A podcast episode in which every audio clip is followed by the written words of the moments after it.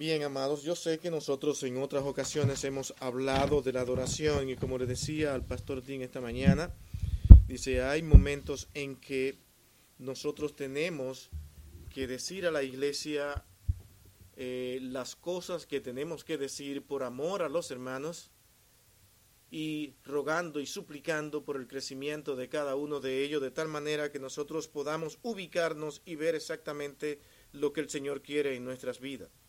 Nosotros hemos estado predicando sobre responsabilidad del creyente, como también hemos hablado de la responsabilidad que tiene la persona no creyente. Ejercen su responsabilidad, pero con una diferencia. El creyente ahora ejerce toda su responsabilidad que tiene para adorar y servir a Dios, dándole la gloria a Él, mientras que los hombres ejercen esa misma responsabilidad y hacen cosas que Dios ordena, pero las hacen para su gloria. Nosotros realmente queremos que todo lo que los creyentes hagan, entiendan, debe ser para la gloria de Dios y no para nuestra propia gloria. Y es así ahora como nosotros queremos hablar de la adoración.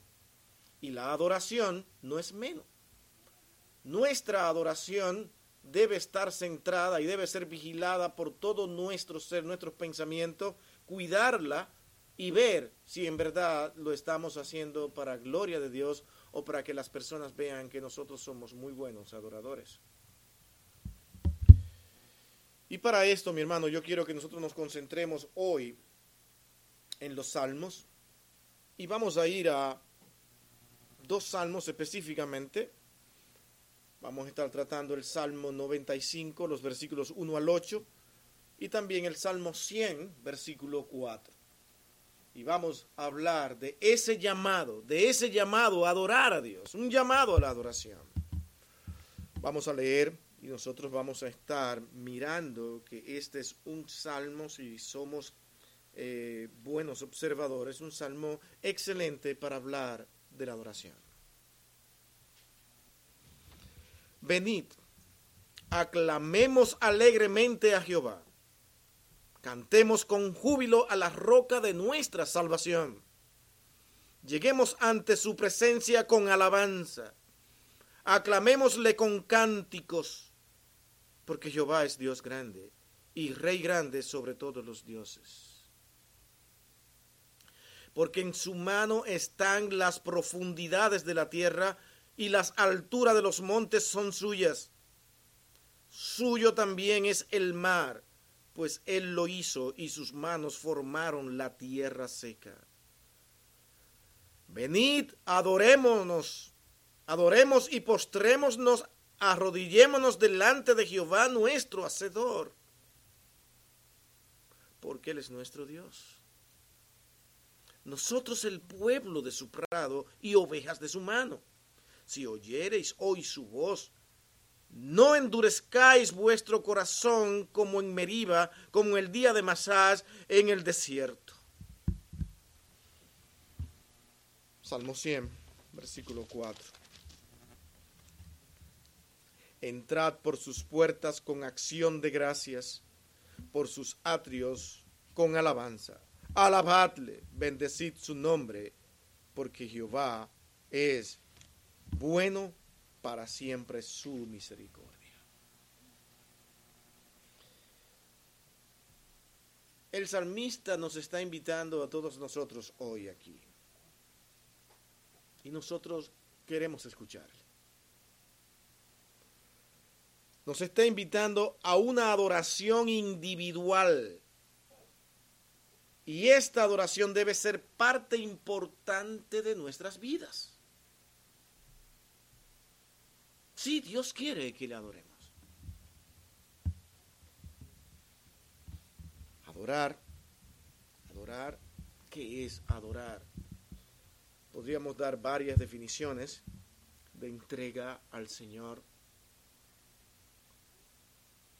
de nuestro corazón, todo nuestro ser a Él. Pero adorar es tener en cuenta siempre, siempre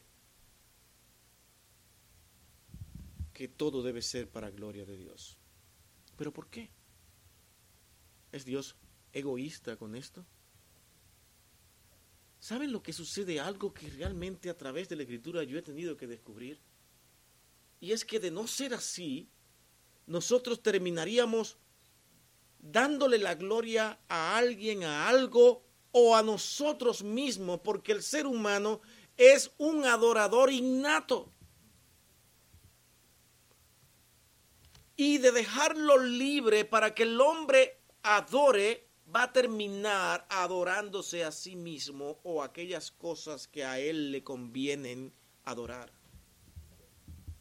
Y Dios dice, toda adoración debe ser centrada en la gloria a mi nombre, porque ustedes están llenos de maldad, de pecado, y por gracia deben ser salvos, y, nos, y solamente así pueden ustedes poder vaciar todo ese sentido y deseo de adorar, pero adoren a un Dios que es bueno.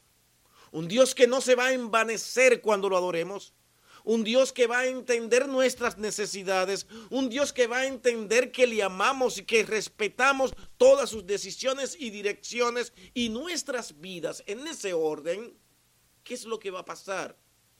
Que van a marchar bajo la dirección de Dios. Desvíate de la adoración a Dios y verás cómo las cosas no comienzan a funcionar correctamente y luego tú terminarás en depresión, en angustias, en tristezas y no sabrás por qué. Qué extrañas son las cosas, pero el mundo lo está viviendo. Y cuando tiene muchas dificultades y problemas, tratan de buscar a un psicólogo, a otro hombre, porque él ha estudiado y sabe ciencia. Dios es el dueño de la ciencia. Dios es quien te creó, Dios es quien te hizo, Dios es quien te formó. Nadie puede saber más que Él. Y Él te dice simplemente, adórame. Ven a mí, en otras palabras. Reconoce quién soy.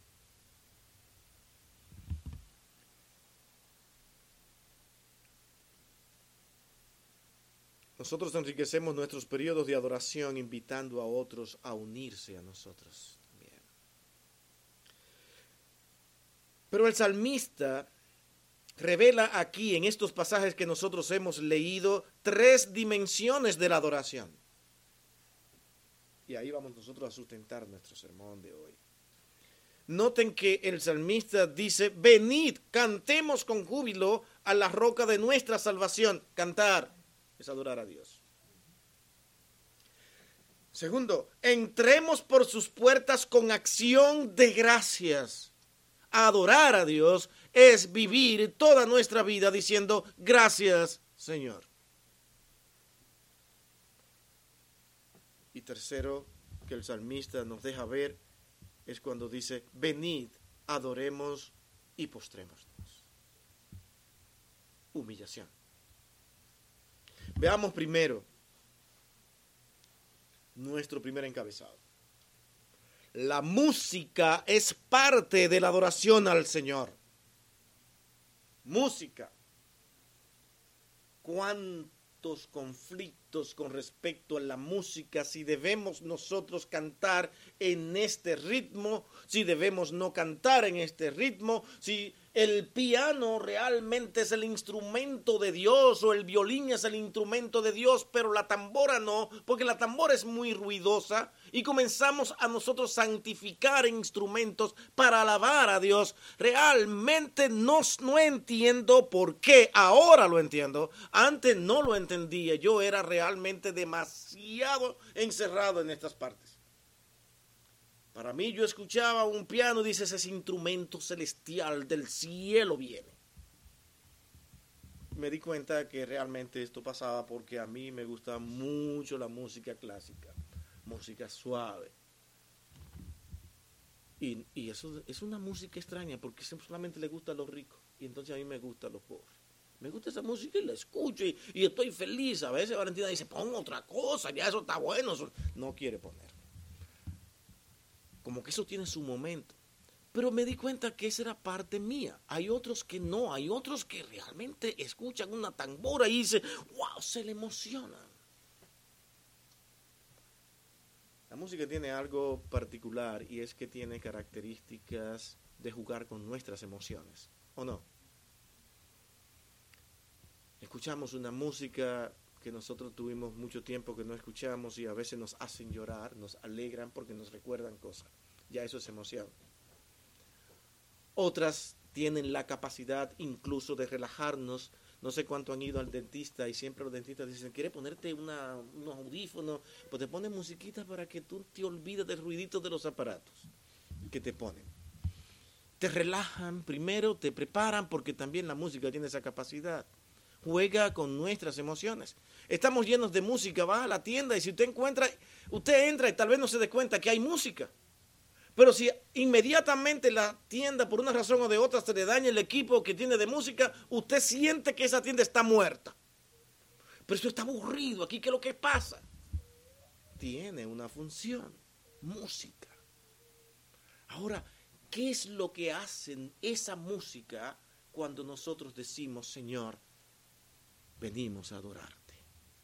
¿Qué es lo que produce en mi corazón, en mi ser? Y esa es la parte importante aquí porque la música puede ser utilizada incluso por personas evangélicas o supuestas personas evangélicas con fines lucrativos.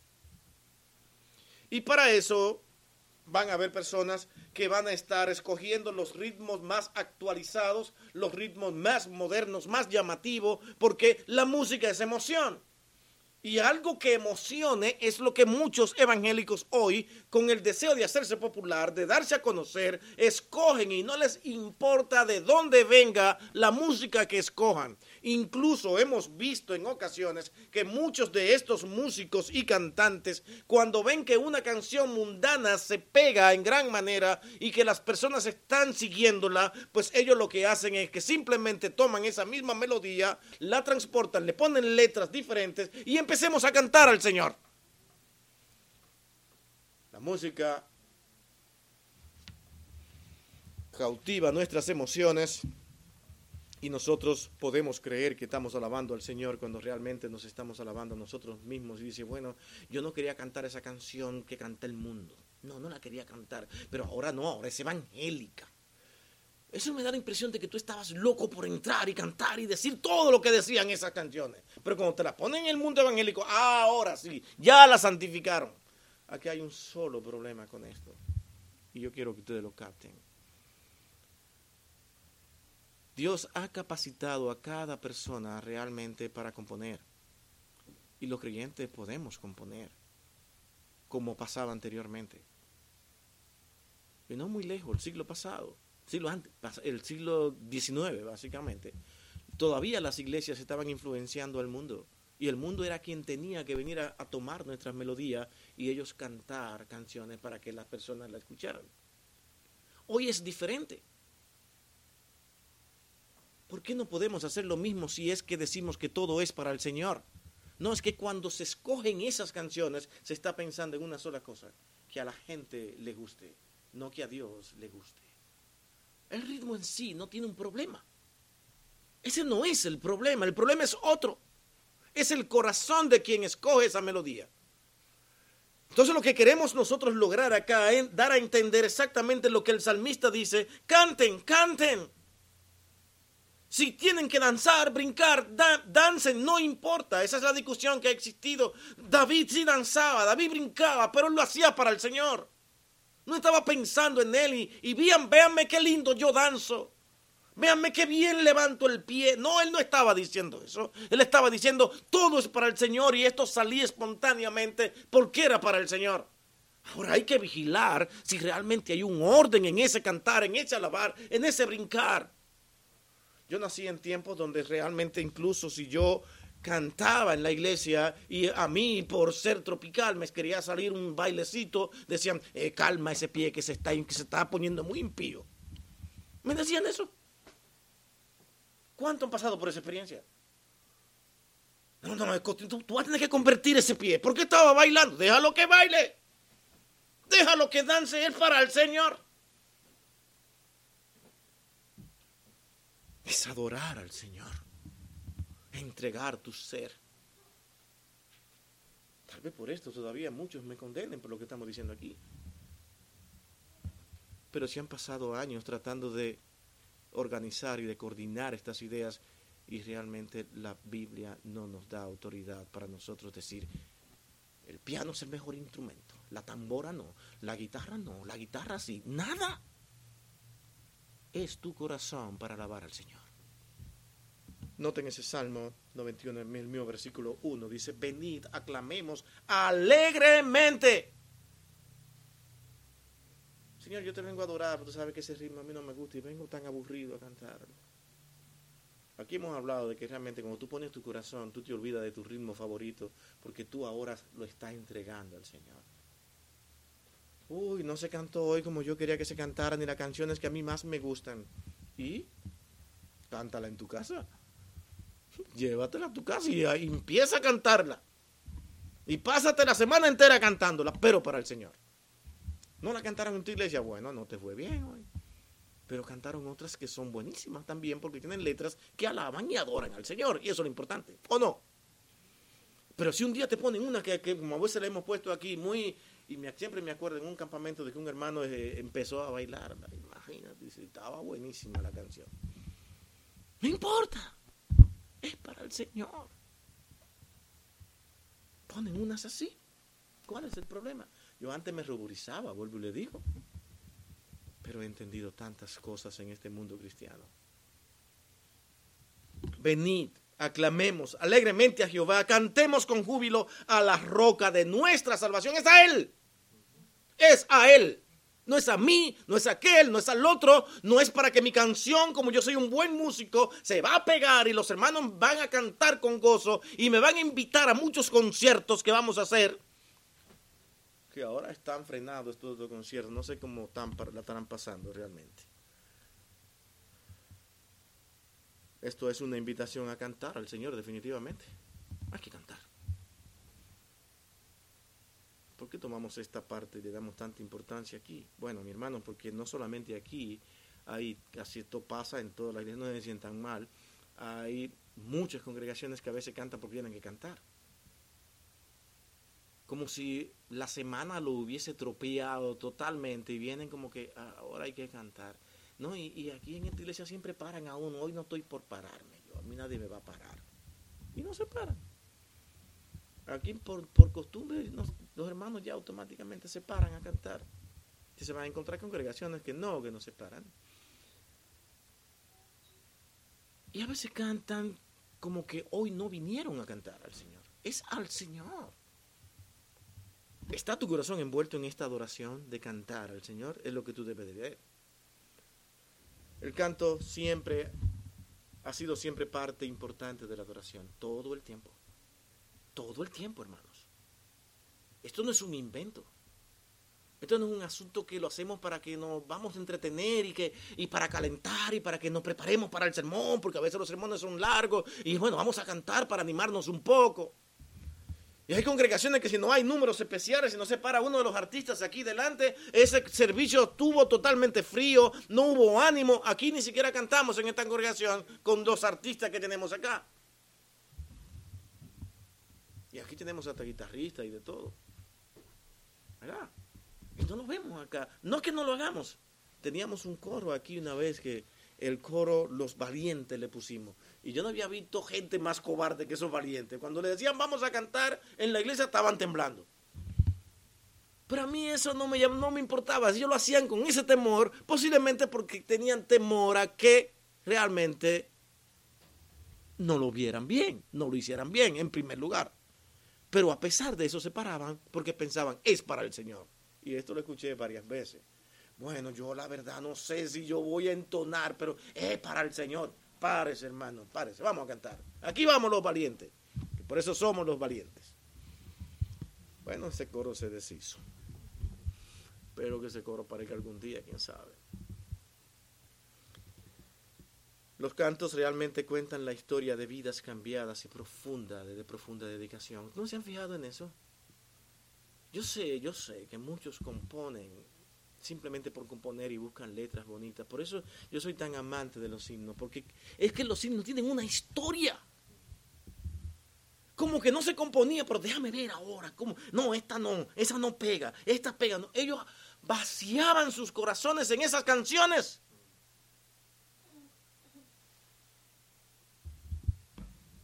Si le queremos cambiar el ritmo y queremos tener las letras, hagámoslo, pero esas canciones tienen una historia y yo realmente busco en cada canción que canto y ver si en verdad hay una historia detrás de todo esto o solamente es una composición para ser amado, para ser querido, para ser aceptado y para que se vea bien y para ser parte de todo este mundo populista. Los cantos que son, que son centrados en la adoración tienen una historia de vida y dedicación. Deben tenerla. El canto alegremente honra al Señor. Noten que es el salmo. Dice, cantemos a la roca de nuestra salvación. Los cantos de adoración se concentran en la cruz y en la resurrección. Ahí deben estar centrados en Cristo. Él es nuestro Salvador. El cielo, en el cielo nosotros realmente, creen que no?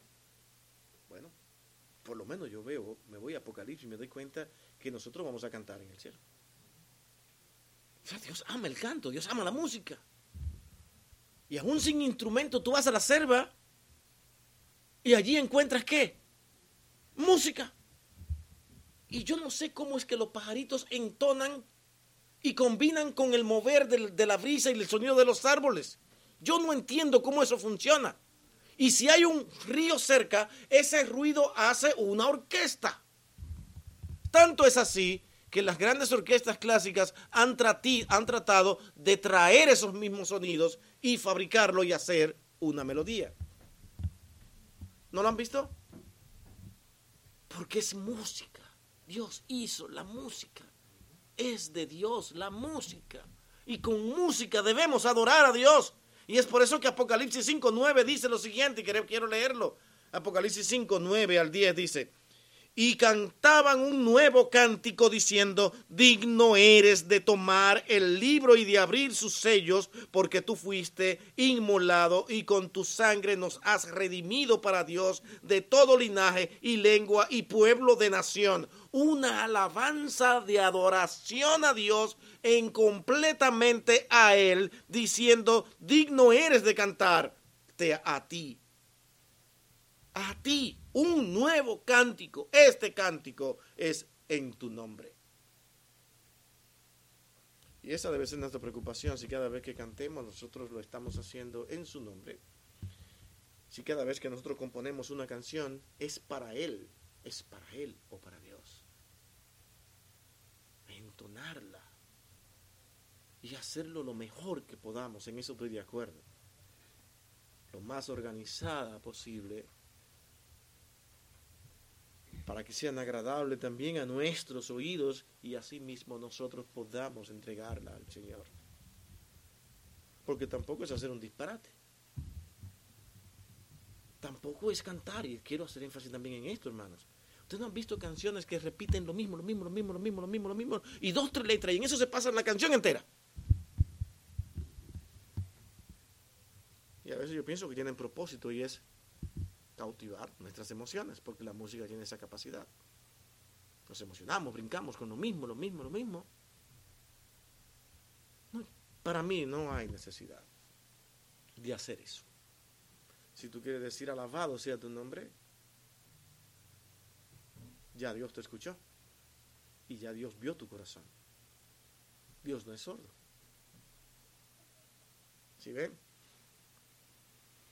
Estos cantos realmente deben hablar de la redención por la sangre de Cristo y se concentran en el milagro de la salvación personal. Entonces, con esto que hemos dicho, nosotros realmente traemos esta primera dimensión de adoración que el salmista ve aquí. Hay otra cosa más que el salmista ve, y es nuestro segundo encabezado, y es la acción de gracia en esa adoración. La acción de gracia en esa adoración. Salmo 100, versículo 4. Clarísimo. Clarísimo, hermanos. Dice, entrad por sus puertas con acción de gracias. No entres por ahí. No entres ante el Señor si no vienes con acción de gracia. Y eso es adorarle. Mi hermano, no se extraña usted que ponga la palabra puerta aquí. ¿Para qué usted tiene una puerta? Para entrar o salir. Pero aquí especifica. Entrad por sus puertas, pero con acción de gracias. ¿Cómo entramos nosotros ante la presencia de Dios? ¿Con acción de gracia o con un millón de quejas? Y de las cosas que no nos funcionaron bien y que no han ido muy buenas. El Señor está diciendo aquí a través de este salmista, entren, entren. Pero ¿dónde está su acción de gracias? ¿Por qué? Porque todos los días Dios hace innumerables cosas para cuidarnos, para protegernos, para darnos. Pero como nosotros queremos más de lo que tenemos, y una vez en nuestras vidas ocurren cosas que no queremos que nos pasen y pasan, ya sentimos que no podemos dar gracias al Señor. Entonces, tú, si tú tienes eso en tu mente, entonces no digas que puedes entrar a la presencia del Señor. Porque el Señor dice, cada vez que entre, vigila tu corazón, tu alma. ¿Hay acción de gracia? Bueno, Señor, no sé, vengo muy preocupado hoy. Vuelve otro día. Hoy no no tienes nada que agradecer, hijo. Nada. Bueno, la verdad es que no. Demasiados problemas en mi vida. Señor, tú me amas. Otro día, hijo. ¿Sabes qué? Dios no te va a escuchar. Y este salmo a mí me ha llevado a entender eso. Y nosotros a veces queremos opacar estas cosas. Decimos, pero es que Dios es un Dios bueno. Él conoce mi corazón y sabe lo angustiado que está hoy. Dios dice, con acciones de gracia. Y sí, Él te ama. Y mientras tú no entiendas que debe ser con acción de gracia, Dios te seguirá disciplinando.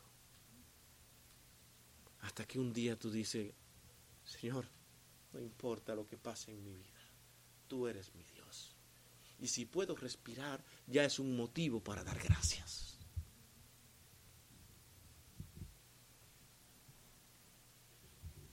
Entrad por sus puertas con acción de gracias, por sus atrios pero con alabanza. Alábale, cántale y bendice su nombre.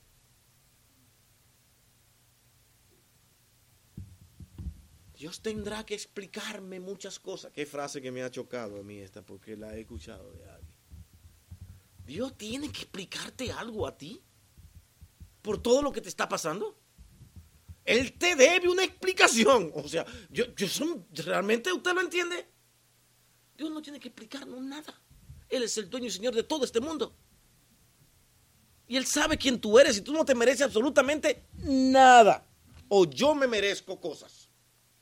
Tú puedes venir ante Dios como tú puedes ir, por ejemplo, ante una institución pública a reclamar algún derecho, porque tú te lo has ganado y está en la constitución de que si tú haces esto y esto y esto, es necesario que se te cumpla. Tú puedes ir ante Dios con eso con un papel en mano, con la Biblia en la mano y decir, Señor, mira, aquí tú has dicho que realmente tienes un compromiso conmigo.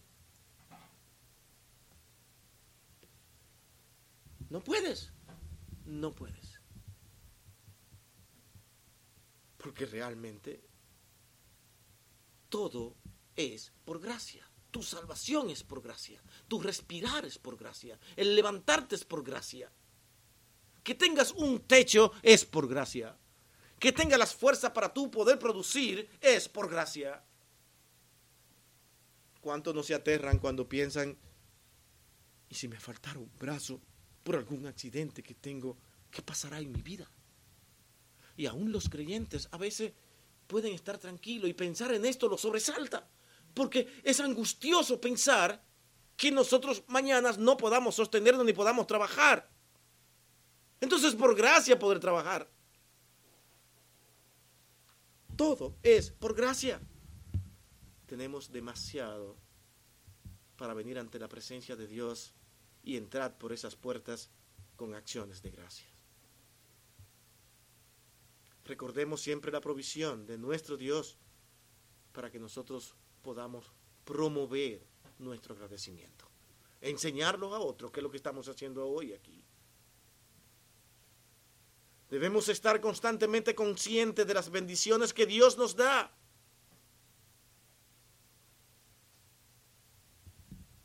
Una vez nosotros hablamos del Salmo 103, donde habla de bendición. Bendito sea el Señor por esto. Bendito sea el Señor por aquello. Todo el tiempo dando bendiciones a Dios. Porque Dios es quien se merece todas las bendiciones. Porque Él es perfecto. O usted no adora a un Dios perfecto. Es Dios imperfecto. Usted lo dice constantemente. Entonces, ¿cómo usted puede venir ante Dios y actuar como si Dios tuviera imperfecciones? Me falló. Fallar no es un fallo. No, no, es, no, es, no es realmente una imperfección, perdón. Entonces decimos, Dios no falla. Pero constantemente le decimos que sí, porque no me ha cumplido. Y Dios no me escucha. Ahí me falló. No entiendo. La gratitud nuestra nos impulsa a adorar a aquel proveedor. Cuando hay gratitud, sale nuestra adoración. No podemos adorar a Dios si no hay gratitud, si hay inconformidad. Incluso el venir a la iglesia y sentarse es un asunto que, que te impulsa, porque tú tienes que, siente el deseo de agradecer al Señor. Y hay personas que se quedan en sus casas hasta porque en la semana se enojaron con un hermano. ¿Creen que no? Ah, pues dedíquese a observar.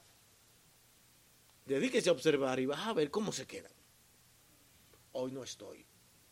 Y el Señor realmente no va a estar agradecido conmigo. No siento mi corazón en adoración hoy. No quieren ver el rostro de esa persona. Y el Señor tiene que ver el nuestro todos los días. Todos los días. ¿Y somos buenos? Y Él no soporta. Ah, yo no, porque yo soy especial. Conmigo sí no.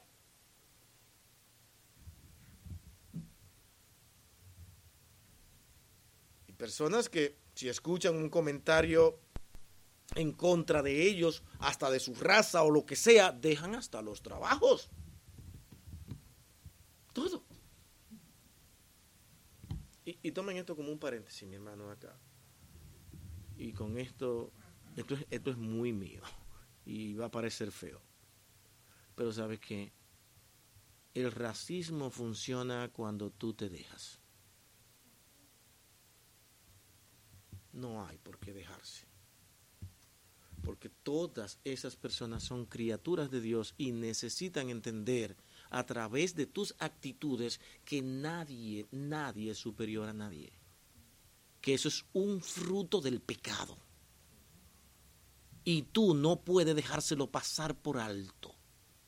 Tienes una responsabilidad. Ahora, ¿cómo se soluciona eso?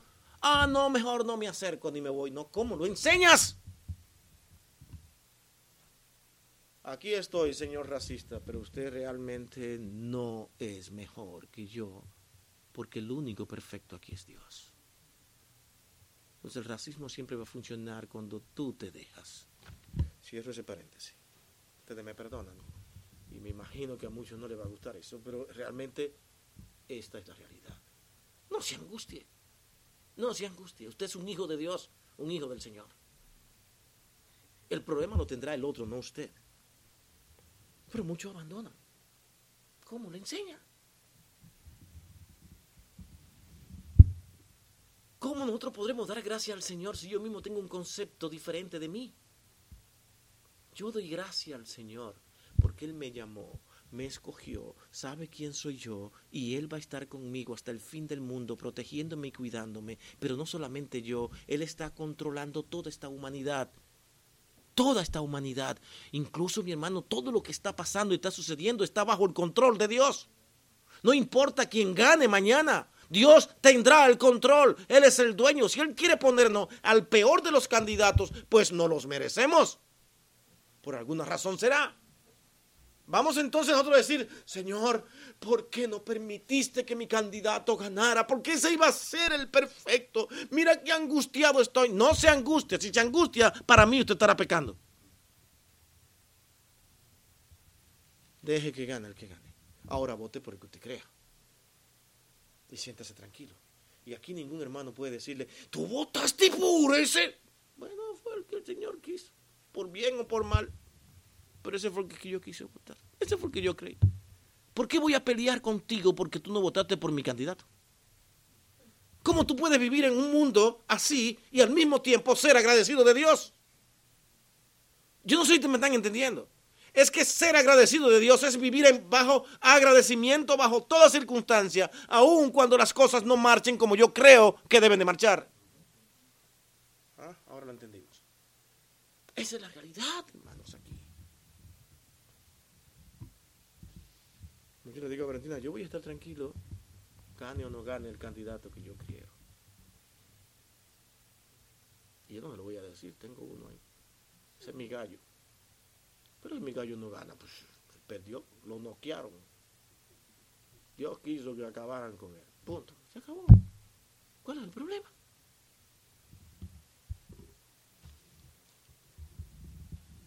No podemos adorar y estar al mismo tiempo preocupados. No se puede. Y es una parte de este sermón hoy. Y quiero que se entienda. La adoración convierte nuestros pensamientos en alabanza agradecidas a Dios. Otro aspecto nuestro fácil que, que borra nuestra adoración es como cuando usted viene a la iglesia y usted dice, vengo a adorar y vengo porque tengo que ir, pero cuando usted está sentado ahí y a veces lo vemos usted concentrado, wow, pero él sí está escuchando ese sermón, él sí está atento. ¿Sabe lo que usted está haciendo? Resolviendo problemas sentados ahí. Cuando llegue hago esto, lo que toque es hacer esto. Uh, no lo hice. Mi hermano, a mí me ha tocado ver de este púlpito hasta personas que sin nada que tenga relación, ellos han hecho este, este tipo de señales. ¡Wow! Fue el sermón, que no es que ya resolvieron algo. Y ya lo tienen ahí, es pensando, maquinando, están en otro mundo, pero usted está predicando. Y después, tremendo sermón, qué bueno, uy, sí, genial. Tan feliz, ya resolvieron un problema sentado ahí. Usted no viene aquí a resolver problemas, usted viene aquí a adorar al Señor, en unidad con sus hermanos en Cristo. Concéntrese aquí y dígale fuera, Satanás. Y vamos a hablar como el mundo pentecostal, fuera tenemos que hacerlo. Señor, ayúdame a que no esté en mi mente, porque hoy yo vine a adorarte a ti. ¿Y usted cree que Dios no le va a ayudar? Dios es fiel. Nunca se olvide, Dios es fiel. Hay personas que son adoradores de su predicador favorito. Y si no es el predicador que yo me gusta escuchar, ay, ay, yo no estoy bien. Ah, no.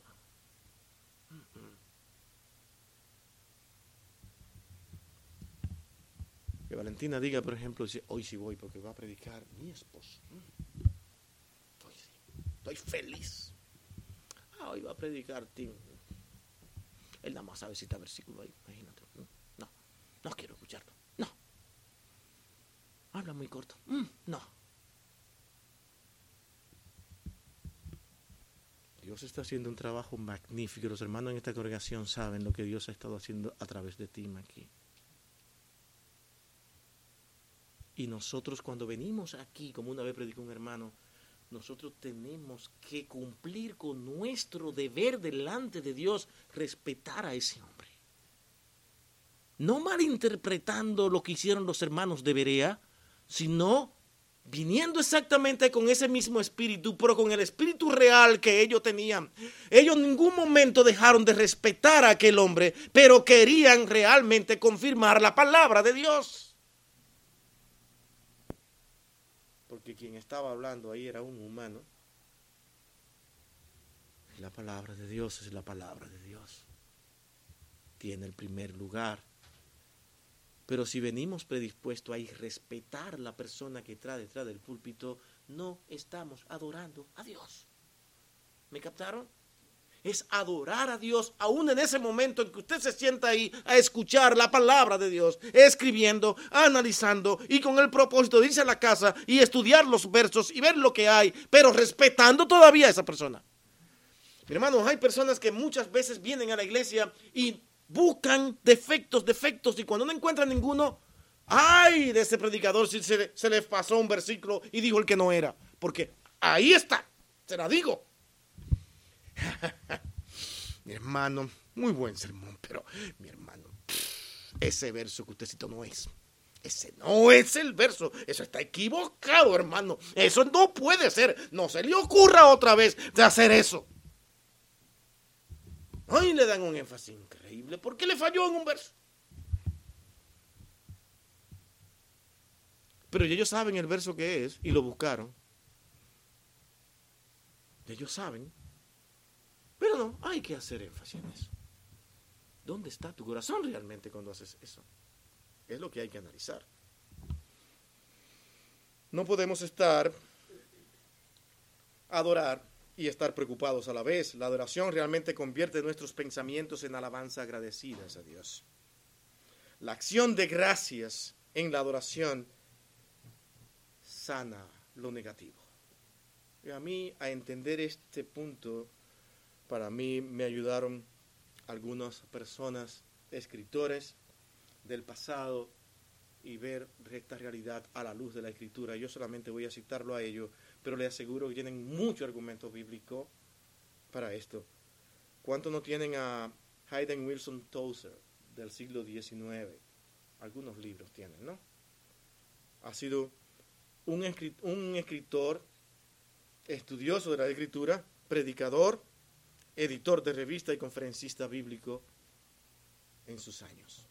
Un hombre respetado y simplemente una frase que él dijo en todo lo que él quiso dar a entender de que cuando nosotros adoramos realmente a Dios, eso se convierte en una cura. Cura lo negativo, cura la depresión y varios textos bíblicos que yo dije, wow, pero esto es verdad. Es adorar a Dios lo que necesitamos. Y esta frase es la siguiente. La acción de gracias tiene gran poder curativo.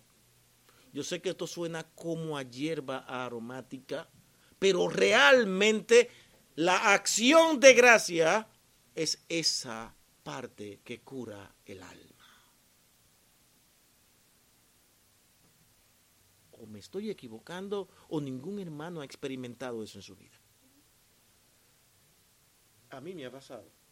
Y estoy seguro que muchos hermanos han llegado a la iglesia diciendo, no sé cómo me voy a sentir hoy, mi estado de ánimo está terrible. Es verdad, han pasado por una semana difícil, están angustiados y son seres humanos. Pero ellos piensan que todo esto tal vez voy a influenciar a otros hermanos con mi estado de ánimo. Y cuando llegan, cantan, alaban al Señor y adoran al Señor, a mí me ha tocado y salgo diferente. Yo digo, pero ¿qué pasó aquí? ¿Qué pasó en mi alma? ¿Qué pasó en mi vida? No fue como yo llegué. Porque la adoración real a Dios, cuando tú la ejerces con todo tu corazón, te cura. Eso no lo puede hacer un psicólogo. Eso no lo puede hacer ningún experto en la ciencia. Porque solamente Dios puede hacerlo. Porque Dios lo que te dice es a mí que debes de venir es a mí. Con esto no estoy diciendo que no vaya a un médico, porque también los médicos han sido capacitados por la capacidad que Dios le dio a su cerebro, a cada uno de ellos, para prepararse y ayudarnos. Pero sobre todo vaya a ese médico diciendo, Señor, en tus manos pongo lo que este médico va a hacer por mí. Póngase en sus manos y comience a adorar a Dios aún en esa situación. No sé cuánto escuchan Radio Eternidad, pero ahí, ahí sale muchas veces una persona llamada Héctor Leites. ¿Cuánto lo han escuchado? Y él tiene, escuché en una ocasión una narración, porque a él, al igual que Wesley, también se le quemó su casa. Y como él era una persona pública y que hablaba tanto del Señor y de la misericordia del Señor, pues era normal que las personas cercanas a él que le preguntaran, tal vez por maldad o por alguna razón, y le preguntaron, pero, Leite, entonces, ¿dónde, qué, pasó? ¿Dónde estuvo Dios? Y los ángeles que Él manda para protegerte, ¿dónde estaban? Dice, oh, estaban ahí. Ellos estaban demasiado ocupados para pensar en mí. Yo estaba muy ocupado quemando mi casa. Nada se escapa de la voluntad de Dios, ese es el punto. Nada nos ocurre a nuestras vidas sin que Dios quiera. Algo tiene Dios planificado en nuestras vidas, pase lo que nos pase.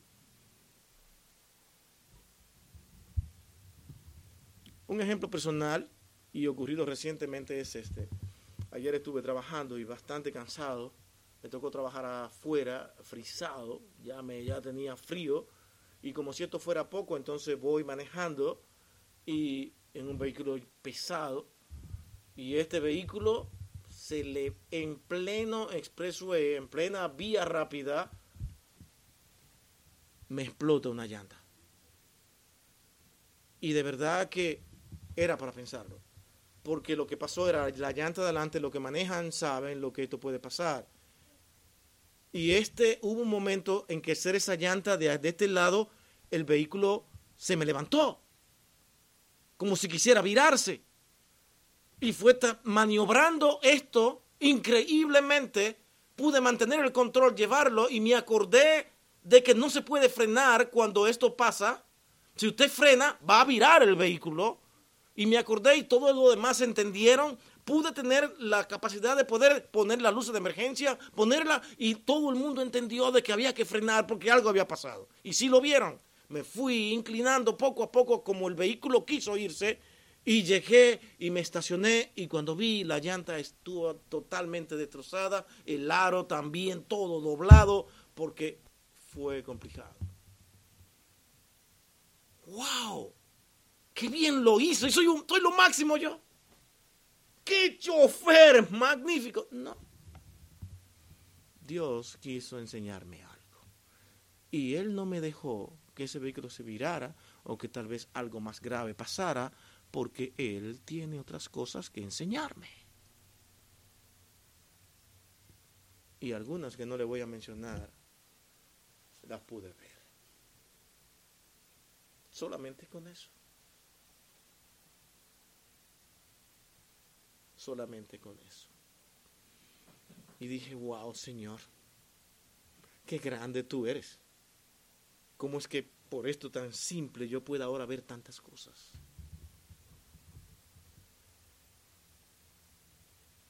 Y me tocó seguirme frizando más, porque la persona cuando fui a buscar tenía la llanta, la respuesta, todo. Digo, bueno, Dios está conmigo aquí. Pudimos sacar que normalmente en un vehículo ya de la edad que tiene este, cuando tú vas a sacar la respuesta, a veces no quieren salir. ¿Se acuerdan? ¿Le ha pasado esta experiencia? Que no quieren, tú pones el aparatito ese para darle y ah, no va. No sale la llanta. Pues, pues yo estaba feliz porque la llanta salió, bajó. Dice, uh, está bajando, el Señor está con nosotros, tremendo. Todo parecía ir bien hasta que el gato que teníamos para levantarla no funcionó. Dice, ajá. Dice, Señor, tú estás conmigo aunque no tenga gato. No sé lo que va a pasar aquí. Pues llamé a una persona para que me ayudara. Se ofreció, dispuesto a venir. Y tuve que esperar casi una hora afuera esperando porque no encontraba la dirección. Pasa esto, pero resolvimos lo más importante. Y la lección es aprendida a través de todo esto. Dios es maravilloso. ¿Y qué quiero decir con todo esto, mi hermano? Se lo digo a ustedes como lecciones. Creo que ustedes también lo han vivido, no creo, y que están trabajando con eso para entender de que por más difícil que sean las cosas que nos ocurran, Dios nunca está al otro lado. Él está ahí. ¿Lo entiendo siempre? No necesariamente. Son momentos en que uno naturalmente empieza a hacerle preguntas al Señor, Señor, pero ¿qué pasó? ¿Qué hice? ¿Qué fue? ¿Qué sucedió? ¿Por qué me pasa esto en mi vida? ¿Se acuerdan que debemos dar gracias a Dios y no podemos entrar ante su presencia sin acción de gracia? Entonces, como tú ya tú entraste ante el Señor, pero has entrado para reclamarle. ¿Cuál era mi deber en ese momento en que me pasó eso? En lo que en ese momento en que le pasó esto a Héctor Leite, es decir, Señor, Gracias por tenerte a ti. Porque al final es lo más importante. O usted no vive de esa manera. O usted depende de las cosas materiales y de lo que le pueda suceder acá. No. A todos nosotros nos van a seguir pasando cosas difíciles en nuestras vidas. Y tenemos que seguir entrando a la puerta del Señor con acción de gracias. Eso hará más fácil nuestra vida nuestras emociones podrán estar preparadas para cantar con alabanzas al Señor y asimismo venir haciendo agradecido cuando entremos por esas puertas a decir, Señor, amado, gracias por ser mi Padre. Gracias por hacerme tu hijo. Estoy lleno de problemas y de cosas que no entiendo, pero no me importa. Tú eres mi Dios.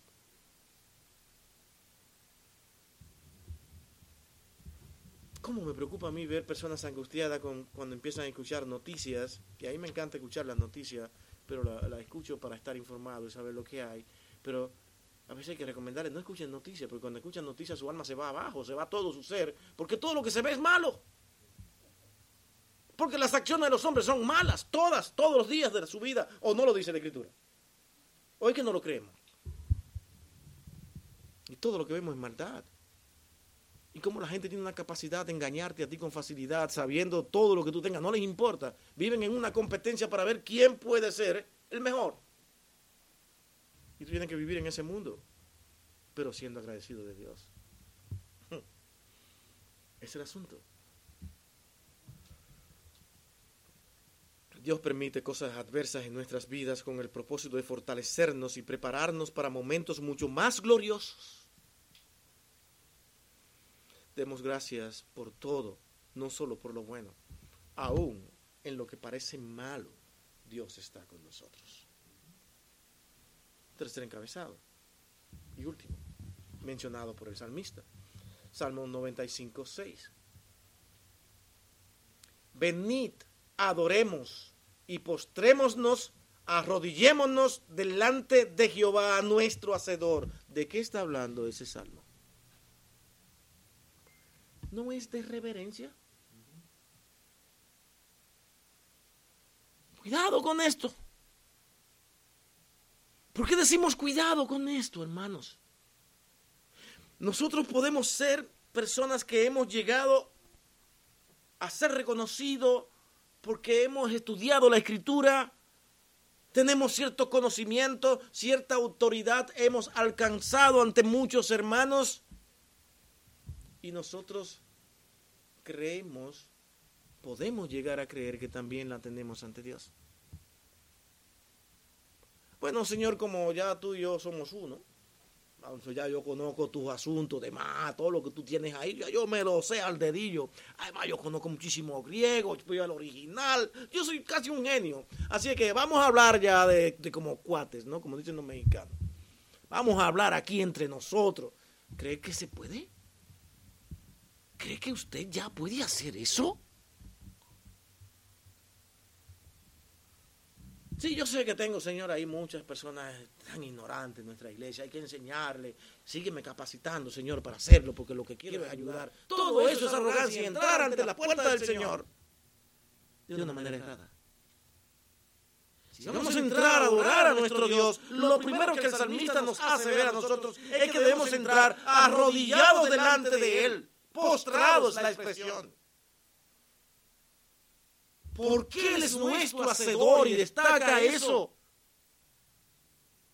Él te hizo. Nadie nos conoce más que Él, que fue quien nos hizo. Él nos creó, nos formó y conoce todas las partes débiles de nuestra vida y encima de eso nos ama. Noten lo que digo, encima de eso nos ama sabe cuál es nuestra condición pecaminosa, inclinada al pecado, como nos amamos nosotros más que a nadie. Y aún así nos ama Dios. La adoración puede incluir el hecho de nosotros inclinarnos,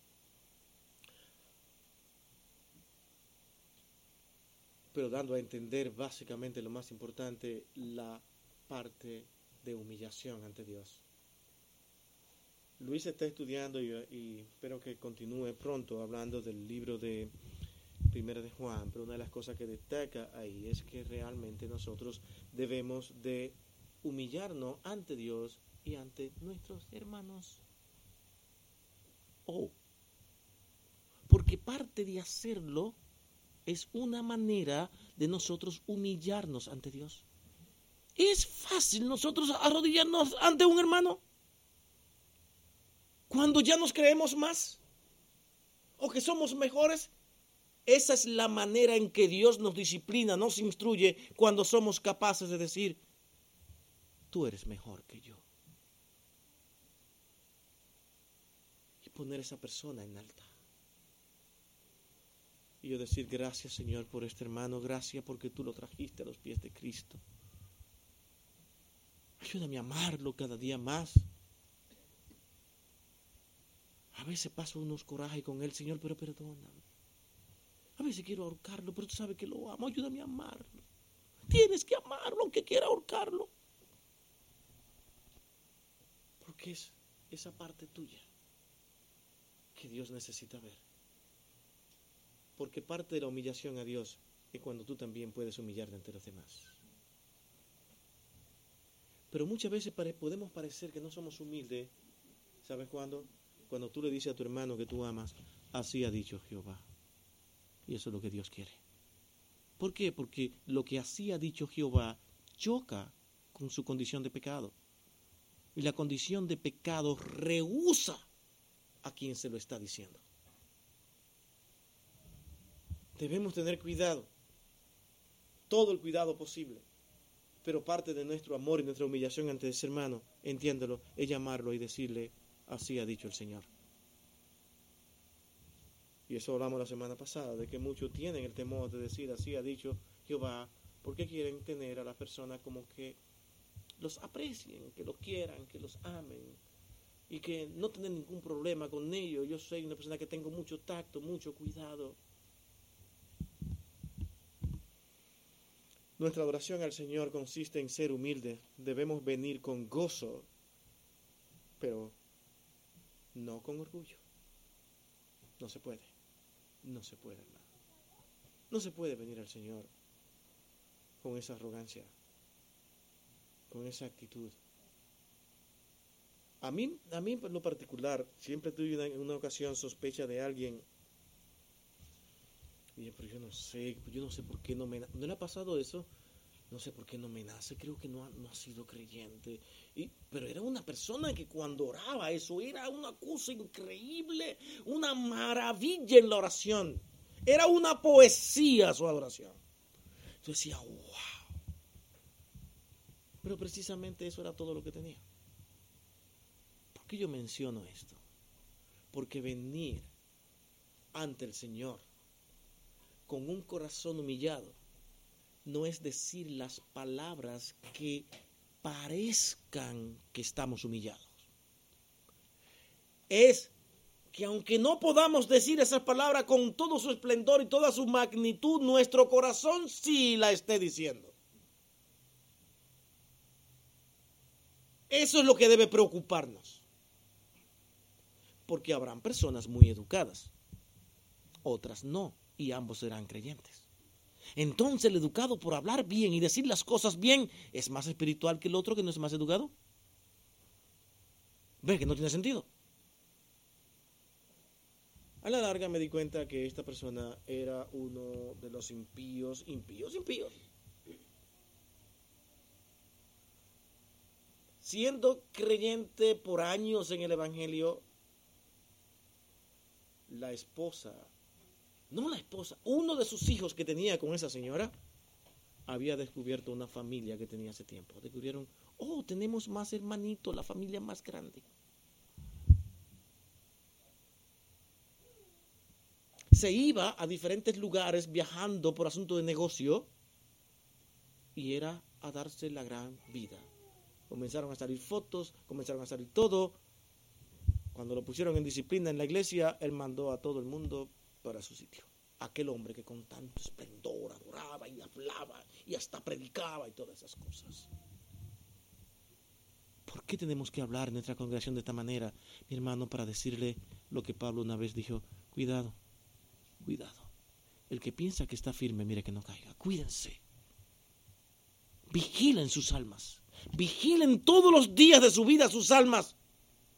Porque cuando creemos que estamos bien, es posible que estemos peor. Porque ese bienestar que yo creo que tengo es porque ahora puedo hacer las cosas mejor que otros. Y el hecho de que tú puedas hacer las cosas mejor que otro, incluso en la iglesia, no te dice a ti que tú realmente estás adorando al Señor con toda humillación. Y una de las cosas que el salmista requiere aquí es que vengamos nosotros arrodillados delante de Jehová, nuestro Hacedor. Y no entres a las puertas de sus atrios si primero tú no te derrama en adoración a Él y en humillación. Por último, quiero citar a quienes muchos han llegado a llamar el, predicador de los predicadores. ¿Quién era ese?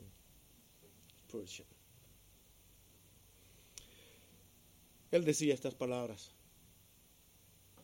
Fueron fuertes para mí, pero es una realidad. Este hombre decía, un hombre utilizado por Dios,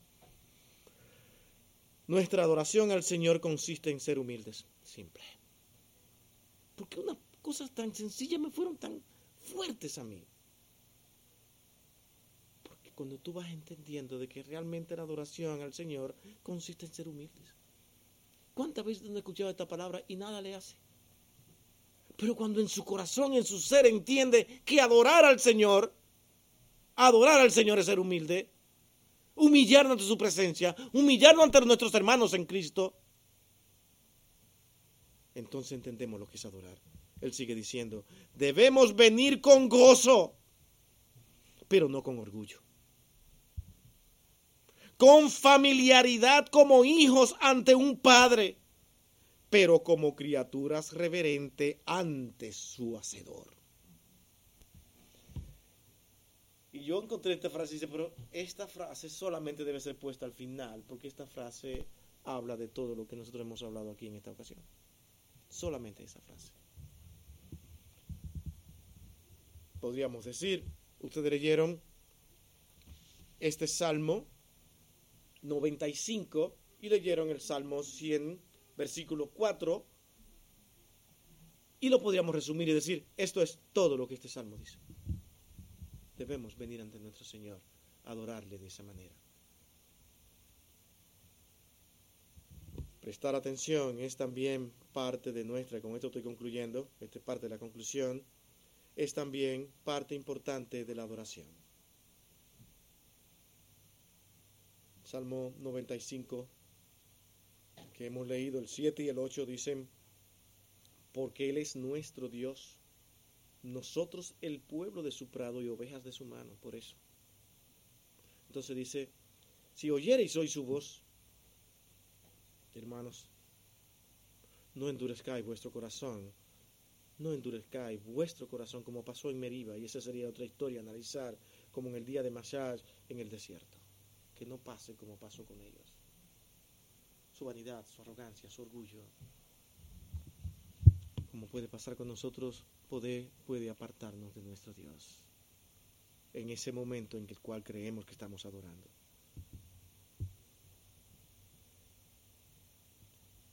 ¿Le preocupa a usted de lo que Dios está diciendo de usted? No se ha hecho esta pregunta. ¿Qué estará diciendo Dios de mí en toda esa semana? En todas esas actitudes que yo tengo todo el tiempo, ¿qué estará Dios diciendo de mí? Y mi hermano, si usted se deprime porque ha reconocido que hay cosas que no están bien, dele gracias al Señor. ¿Saben por qué? Porque cuando usted siente dolor y se deprime es porque usted ama al Señor. Con esto queremos decirle de que en esa semana, en ese tiempo, al hacernos esta pregunta, vamos a encontrar muchas cosas en las que no estamos sirviendo al Señor como debe de adorarle. Por eso nos va a ayudar. ¿Sabe dónde está el problema? Cuando nosotros no sentimos necesidad de hacer esta pregunta ¿qué estará Dios diciendo de nosotros? De manera que mi invitación aquí es a todos los hermanos a que constantemente estén diciendo, Señor, ¿qué tú piensas de esto? No que piensa mi esposa, no que piensa mi amigo, no que piensa la persona más cercana, no que piensa aquel que yo quiero impresionar, sino qué estará pensando Dios. Y esto me ha llevado a mí, mi hermano, a hacer tantas cosas en mi vida. Cuando yo agarro un trabajo, el trabajo que yo hago, muchos saben que yo no tengo jefe. Y yo ahí puedo hacer lo que quiera. Y puedo usar los trucos y que se vean prácticamente las cosas perfectas cuando realmente están mal. Pero cuando yo digo, Señor, lo hago así, me doy cuenta que el Señor me dice, hazlo bien aunque nadie lo vea. ¿Se entiende? Es como cuando una persona vende algún artículo, un carro, una casa, lo que sea, y no le dice los defectos que tiene el carro a la persona que lo está vendiendo, sino que está cruzando los dedos, que no lo vea, que no lo vea, que no lo vea, que no se dé cuenta, que no, que no, que no, que no. ¿Eso es para la gloria de Dios? ¿Estás tú adorando a Dios con eso? No. Tú vas a ver, haz lo que tienes que hacer y vas a ver que aunque pierdas dos mil dólares por haber descubierto eso, tu alma tendrá un gozo y una paz increíble cuando tú le digas, mira, te estoy vendiendo esto, pero aquí tiene un defecto. Tiene eso y tiene eso y tiene eso. ¿Lo quieres así? Ah, pero que eso va a tener que rebajarme es como unos dos mil dólares. Perfecto, no hay problema. Ya lo tienes. Tú dirás, el inconverso no. El inconverso no lo va a sentir, va a sentir que perdió y que por tonto le pasó eso. Pero el creyente cuando lo diga sentirá paz en su corazón y no sabrá de dónde viene. ¿Saben por qué? Porque cuando tú adoras a Dios, ¿qué fue lo que acabamos de decir? Eso cura nuestra alma. Las ansiedades, todas las cosas desaparecen. Haz lo que tienes que hacer y todas esas angustias, dolores van a desaparecer. Y aquí no estamos nosotros diciendo algo que sea como lo dicen muchos. Ven al Señor y todos tus problemas serán solucionados. No, no. Tus problemas van a seguir ahí. Solamente que tú vas a saber cómo llevarlo con el Señor a tu lado. Vas a entender dónde está la parte más importante en todo tu existir. ¿Qué es lo que quiere Dios? Que con todo lo que nos pasa, nosotros nos inclinemos y le veamos a Él de que lo más importante es Dios, porque en este mundo nada es eterno, todo es pasajero y todo es aflicción, como decía Salomón.